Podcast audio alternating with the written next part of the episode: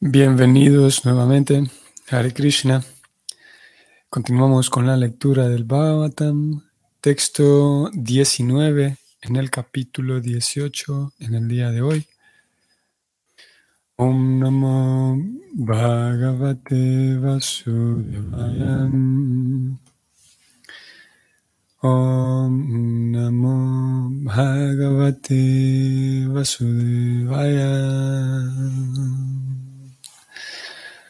Om Namo Bhagavate Vasudevaya. Kuta Punar Grinatunam Matasya Mahatamaikanta Parayanasya. Yonanta Shaktir Bhagavan Anantum Mahadunatvad Jananantam Mahu La traducción es la siguiente. ¿Y qué se puede decir de aquellos que se encuentran bajo la dirección de los grandes devotos, cantando el santo nombre del ilimitado, el cual tiene ilimitada potencia? La personalidad de Dios, ilimitado en cuanto a potencia y trascendental por sus atributos, recibe el nombre de Ananta el ilimitado, Ananta, el ilimitado. Muy bien, antes de ir al significado, vamos a señalar algo aquí. Voy a retroceder un momento para que veamos los, textos previos. En el 17 que todavía los, la audiencia tiene la palabra, todavía los sabios eh, Justamente es el último verso hablado por ellos. El 17 ellos dijeron que por favor, danos a conocer las narraciones del ilimitado, porque son purificadoras y supremas. Eso pidieron ellos específicamente, conocer las narraciones acerca de Ananta, el ilimitado. En el 17. El 18 fue el verso que leímos estos últimos dos días y el 19, voy a entrar aquí, entonces comienza eh, Sukadeva Goswami, perdón, Sutta Goswami comienza a responder y él habla también. Específicamente la audiencia le pidió que relate las, las actividades del ilimitado y él en su respuesta también se refiere a Dios como el ilimitado, cantando el santo nombre del ilimitado. Dios es ilimitado, no tiene límite. Y hay una razón por la cual tanto la audiencia pide que se les hable del ilimitado supremo, y es la misma razón por la cual al inicio de su respuesta Sutta Goswami comienza hablando de esa cualidad de Dios, que es que no tiene fin, que es ilimitado. Ananta el ilimitado. ¿Por qué razón entonces ellos hablan en esos términos? Hay una razón y la razón es que la audiencia está pidiendo que se les cuenten las historias de él, pero ellos como audiencia saben que esas historias que, van a ser relatadas ahorita son un par de historias nada más. Es cómo podemos pretender escuchar todas las historias de Dios si Dios es ananta, es ilimitado. Y tanto la audiencia como el orador lo saben y por esa razón ambos eh, ellos primeros, cuando, cuando piden eh, escuchar acerca de Dios, hablan del ilimitado, se refieren a Él como el ilimitado, sabiendo muy bien y expresando que nosotros sabemos que Él es ilimitado y sabemos muy bien que cualquier cantidad de historias que se nos cuenten acerca de Él eh, son simplemente parte, una porción de sus ilimitadas actividades. Y por su parte el orador también inicia hablando del ilimitado reconociendo que por mucho que yo pueda eh, saber y, recordar algunas historias y estas historias que voy a narrar a ustedes que me lo pidieron, aún así son ilimitadas. Por mucho gran esfuerzo que nosotros hagamos, es ilimitada la cantidad y es ilimitada la profundidad. Esa, la cantidad de historias, eso es ilimitado, es mucha, son muchas, que no tienen fin. Y por otro lado, la, la esencia misma de esas historias es el amor, como hemos venido diciendo, y la profundidad misma de ese amor es ilimitado. La, también es ilimitado la variedad, no solamente la cantidad de historias, sino la variedad. Las escrituras relatan que el bhakti yoga es, la, es la, el relacionamiento entre las almas y Dios, el bhakti. Y cada alma, por ser única e irrepetible, tiene una forma distinta de expresar ese amor a Dios. Y es por esa razón que Dios no puede replicar y hacer una, una réplica de cada alma que dejó el mundo espiritual. Obviamente, Dios puede hacer absolutamente lo que quiera. Sin embargo, hay algo que, que, que en un sentido es más grande que Dios y es el amor, podemos decir, el amor que proviene de Él mismo. Y Él se, se rige por ese amor, Él por su propia voluntad eh, se, rige por ese amor y Él es, termina siendo atado por el amor. Y por amor, Él no puede simplemente replicar a un alma, hacer una réplica, una, una copia, porque aunque haga una copia, Él sabe que el alma original, que Él sabe que el alma que, que dejó el mundo espiritual, cualquier alma, aunque Él haga una copia, el amor de aquella alma no lo va a tener, por muchas copias que hagan. Y es algo, es, esa es una, la única cosa que nosotros como almas diminutas tenemos que Krishna no tiene. Y es mi capacidad y la capacidad de ustedes, nuestra capacidad de amar, nuestro bello, nuestra bella capacidad de amar. Y el bhakti consiste en desarrollar, eh, limpiar el corazón para que esa capacidad de amar sea eh, expresada de la mejor manera, de manera inteligente y de manera, sí, de manera constante, de manera feliz. Porque eso que nosotros tenemos, Krishna no lo tiene. Repito, aunque él hiciera una copia de ustedes y yo, y ok, ya tiene una copia, se queda ya, pero ustedes y yo vamos a seguir existiendo. Y el amor que ustedes y yo tenemos, Krishna no lo tiene. Ah, la capacidad de amar. Y entonces Krishna eh, eh, su programa, su, su, su, esquema es que cada alma vuelva de manera voluntaria y que se, se convenza a cada alma de que estar en el mundo espiritual es lo que más le hace feliz a ella como alma. Y una vez que Krishna tiene nuevamente a esa alma de vuelta, esa alma, cuando si lo, nos detenemos a pensarlo detenidamente, esto es algo genial, es, tan fantástico, es tan bello, que al, Krishna al recibir nuevamente cada alma está contento porque está recibiendo algo que, es irrepetible, que nadie más puede darle a él. Y, y, cada ustedes y yo, todos nosotros, tenemos algo que nunca nadie más puede darle a Krishna. Y nunca Krishna jamás lo podrá tener. Y eso somos nosotros, nosotros mismos y nuestra capacidad de amar. Es por esa razón que Krishna, a pesar de ser tan grande, a pesar de ser ananta, ilimitado. Y nosotros, imagínense que solamente aquí en la tierra, nosotros, yo como persona, ustedes como individuo, la, cantidad, el peso, por ejemplo, la, masa que conforma mi cuerpo. Algunos tienen más masa, otros tienen menos. En fin de cuentas, por mucha masa, por mucha, por mucho, muy grande mi cuerpo, aún así la cantidad de, materia que hay en mi cuerpo es muy diminuta comparado con toda la Tierra, con todo el universo. Somos muy diminutos. Y el alma es más, el alma dentro del cuerpo es más diminuta todavía. Pero Krishna es tan genial que valora y recuerda cada, a pesar de ser tan grande él, tan grande el universo, Krishna valora y recuerda a cada alma en particular, a pesar de nosotros ser lo contrario de Ananta. Ananta es completamente ilimitado y nosotros somos tan pequeños, tan limitados, pero Krishna nos recuerda. No nos recuerda porque, ¿cómo puedo, cómo puedo dar un ejemplo? Podremos hablar de las migraciones. Hay mucha inmigración en todos los países.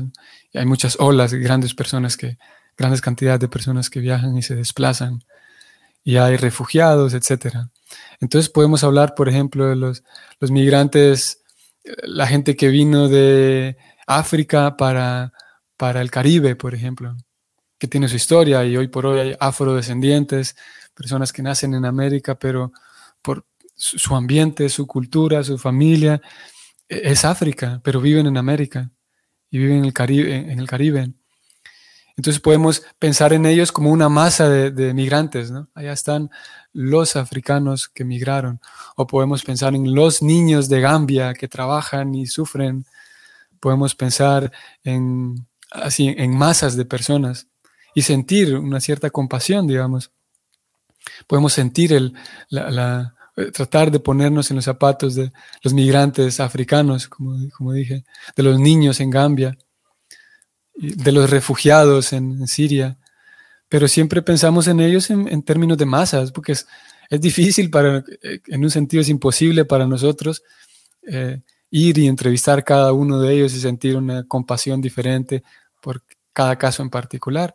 En general pensamos en, las masas. Pero Krishna, menciono esto porque Krishna no es que dice, bueno, en el, al mundo material se fueron aquel montón de almas. Él no piensa así como nosotros pensamos en, en las masas. Él no piensa así, de acuerdo con las escrituras. Es que Krishna recuerda a cada una de las almas que, que están ausentes del mundo espiritual y sabe muy bien quiénes son.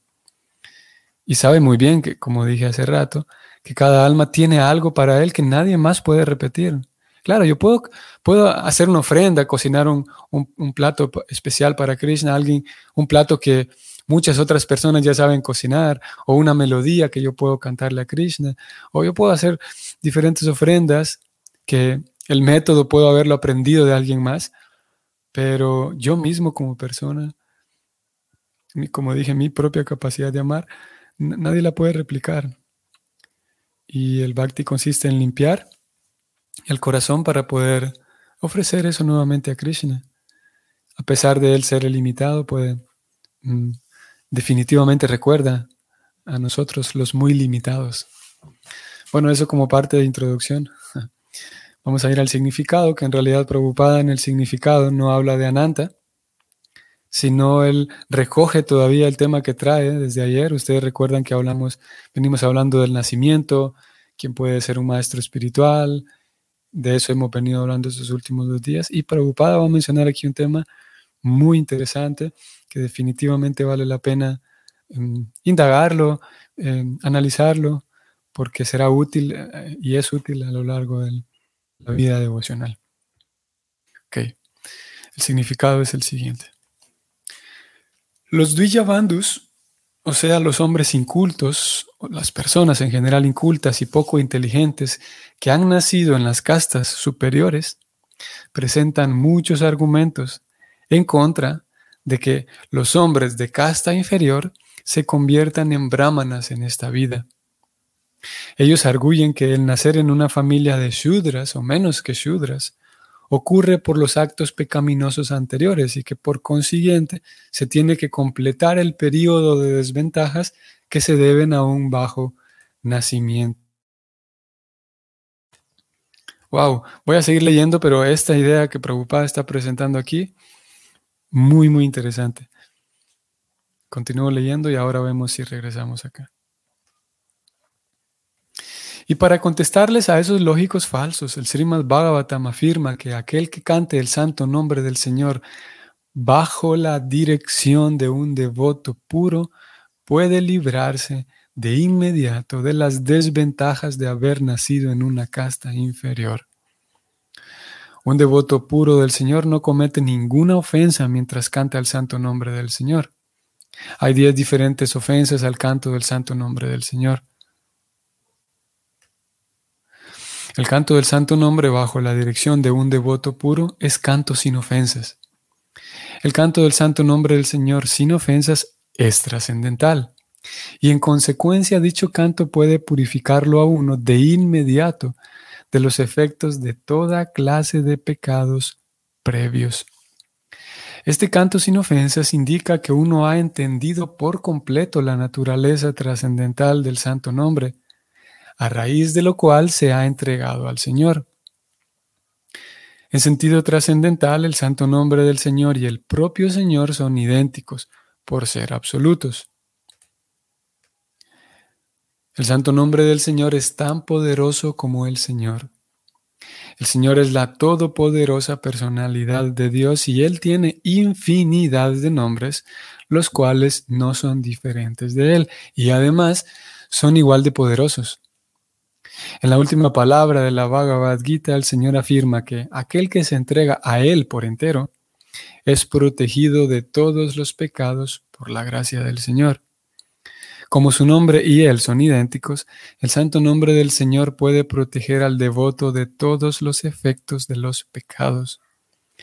El canto del santo nombre del Señor puede liberarlo a uno indudablemente de las desventajas de haber nacido en una casta inferior. El ilimitado poder del Señor se extiende cada vez más mediante la ilimitada expansión de los devotos y las encarnaciones. Y por lo tanto, cada devoto del Señor, así como también las encarnaciones, puede estar sobrecargado igualmente de la potencia del Señor. Puesto que el devoto está sobrecargado de la potencia del Señor, aunque sea con una pequeña fracción de ella, la incapacidad debida al bajo nacimiento no puede interponerse en el camino. Fin del significado palabras contundentes de Prabhupada. Y un tema, como dije, aparte de, interesante, mm, importante conocerlo. Y importante porque forma parte de, en el corazón mismo de la misión de Prabhupada y el corazón mismo del de, movimiento Hare Krishna. En ese corazón hay varias, varios componentes y uno de ellos es el, canto del santo nombre, es el corazón mismo del movimiento Hare Krishna.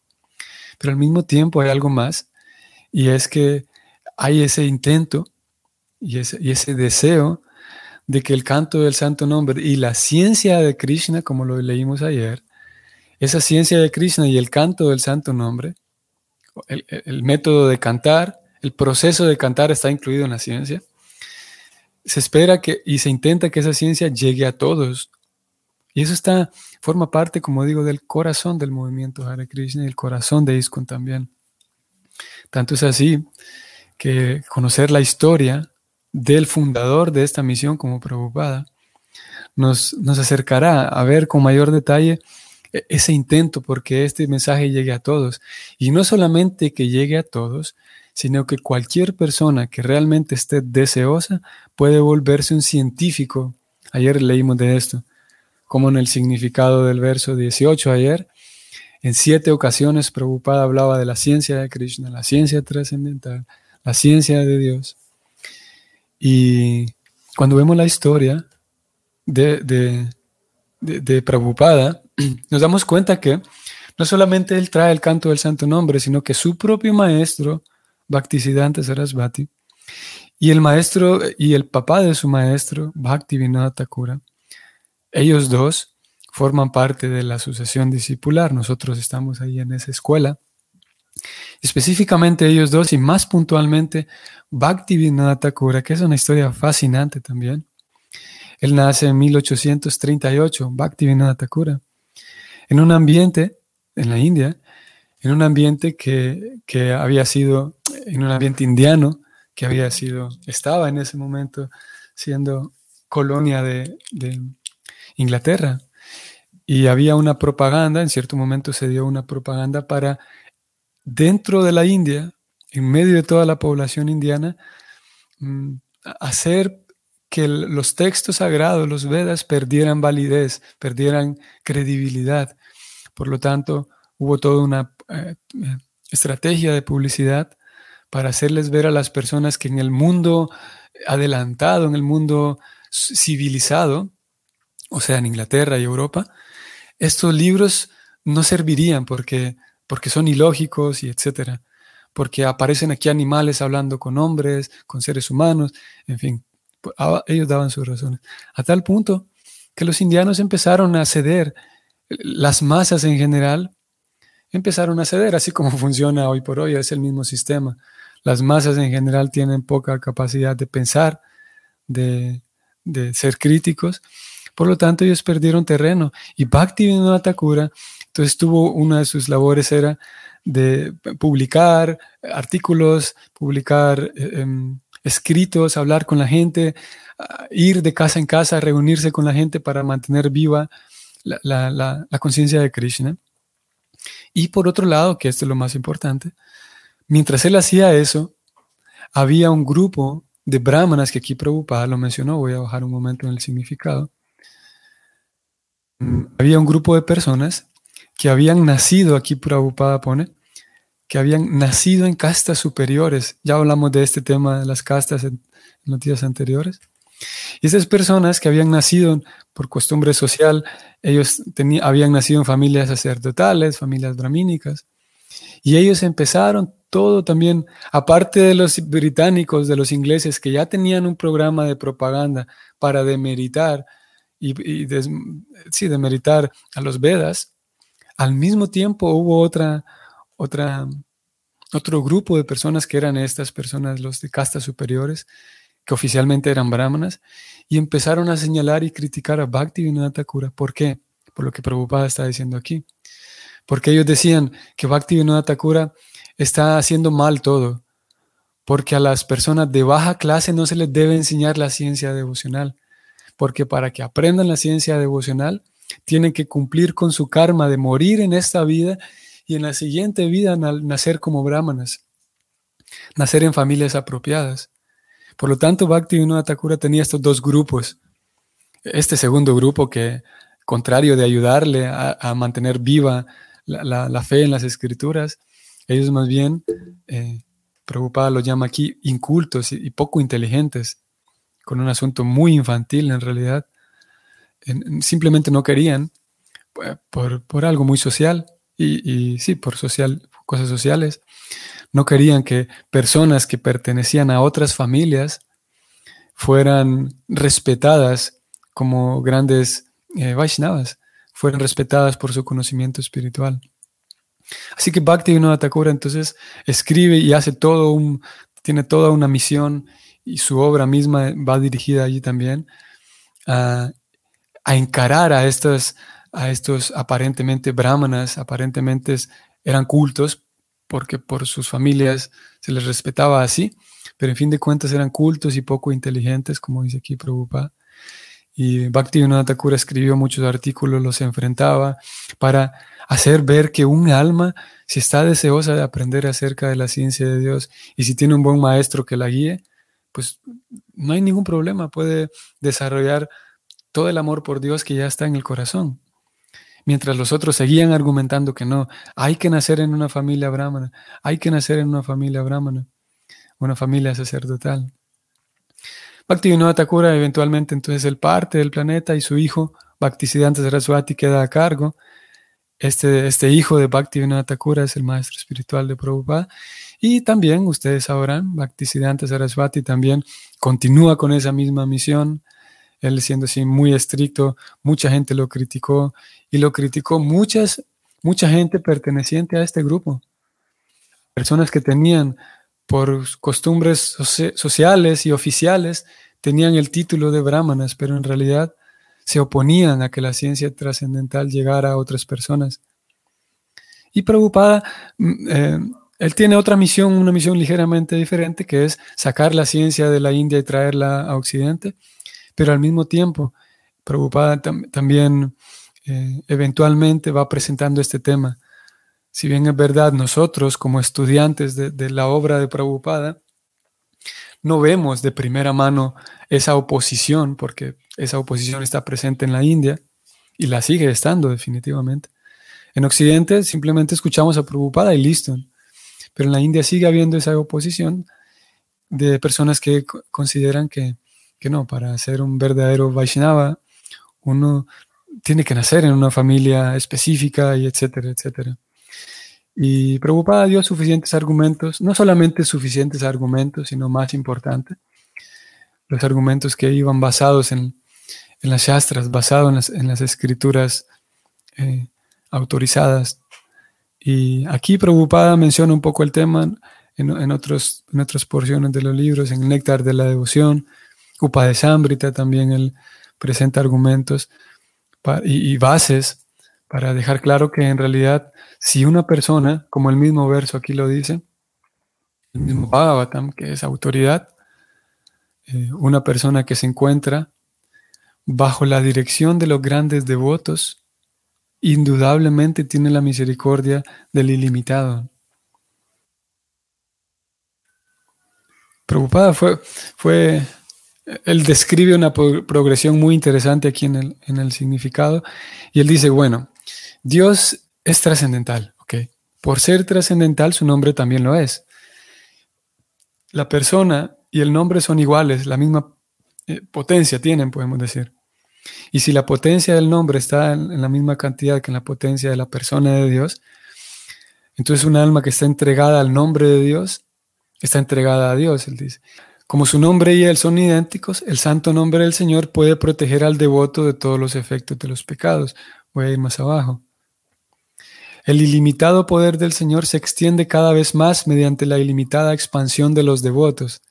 Por lo tanto, cada devoto, esto es, importante, por lo tanto, cada devoto, como también las encarnaciones, puede estar sobrecargado igualmente que la potencia del Señor. Y aquí la importancia, que el verso mismo lo señala, de cantar el santo nombre del Señor, cantar el mantra Hare Krishna, eh, protegido y refugiado y resguardado en un devoto del Señor. Por esa razón el principio del maestro espiritual. Porque ya que el devoto está, el maestro espiritual está entregado al nombre, al santo nombre del Señor, eso quiere decir que esa persona está sobrecargado con la potencia del Señor. En otras palabras, y los textos lo indican así, estar entregado al maestro espiritual es estar entregado a Krishna. Es igual, porque el maestro espiritual está entregado, está en virtud de su entrega, está sobrecargado de la potencia del Señor. En un sentido es lo mismo, entregarse al maestro espiritual que entregarse a Dios. Claro que si yo me entrego al maestro espiritual y, me olvido que, Él es una gran persona porque está entregado a Dios. Por esa razón yo me entrego a Él o a ella, porque Él mismo está entregado a Dios. Y si recuerdo eso, es eh, en las escrituras en Bhagavatam se menciona que el maestro espiritual es Dios adorador y Krishna es Dios adorado. El maestro espiritual original es Balaram y luego tenemos muchos otros, muchas otras almas que se entregan a Balaram y hacen como fungen como canal del maestro espiritual original. Ese maestro espiritual es, es Dios adorador, es aquella persona que sabe muy bien cómo entregarse a Dios y cómo enseñarnos a, adorar a Dios. Ah, aquí aparece una pregunta. ¿Qué significa entregarse? ¿Qué significa entregarse? Preocupada en algunas ocasiones describe y define que la entrega es entregar a Dios mis esperanzas, entregar a Dios mi, mi confianza. Si yo confío realmente en que estoy en, en, en las manos de Dios, estoy en Dios y estoy con Dios y Dios está conmigo. Es eh, así en términos simplistas y rápidos. Eso es entregarse a Dios. Mm, entregarle a Dios y eso significa entregarle mis esperanzas. Por lo tanto, si entrego mis esperanzas a Dios, entrego mis esfuerzos también. Todos mis esfuerzos están, em, estarán vinculados con la verdad de que Dios guía mi vida y dejar guiar mi vida por Dios. En algunas ocasiones se vincula la entrega con el hecho de volverse un renunciante, por ejemplo. Entregué mi vida porque sí, ya me renuncié, ahora vivo como un renunciante. Renuncié a mi vida social, me entregué al templo, por ejemplo. A veces se dice así, me entregué al templo. Y pues es una forma de entrega, sí, pero no es la forma de entrega universal para todos definitivamente que el confiar es el primer, el, primer paso, digamos, lo que, lo que ancla en sí la entrega del devoto, es confiar en que Dios se hace cargo de la vida de todos y de la mía definitivamente también. Y el, la forma, la estrategia mediante la cual cada quien se entrega es diferente, es ligeramente diferente, pero la esencia es esa, en que confiar en que Krishna se hace cargo de mi vida. Y confío al mismo tiempo, se hace, Él se hace cargo de mi vida, así como un estudiante, no sé, en, una universidad, confía en, el sistema de universidad, porque Él mismo está siguiendo, cumpliendo su parte, digamos. Entonces la entrega es confiar eh, en que Krishna está haciéndose cargo de mi vida y al mismo tiempo yo estoy haciendo mi parte, haciendo mi mejor esfuerzo, tratando de, seguir con las indicaciones, tratando de conocer cuáles son mis, mis alcances, qué recursos tengo, haciendo uso de ellos, tratando de conocer mis límites también, eh, para con sinceridad esforzarse, esforzarme de acuerdo a mis límites. Si voy, si intento ir um, más allá fuera de mi límite, posiblemente consiga un resultado contrario. En fin, hay diferentes consideraciones en el tema de la entrega. Ok, si nos detenemos aquí. Entonces, que tengan un bonito día. Primero Dios, nos vemos mañana. Hare Krishna.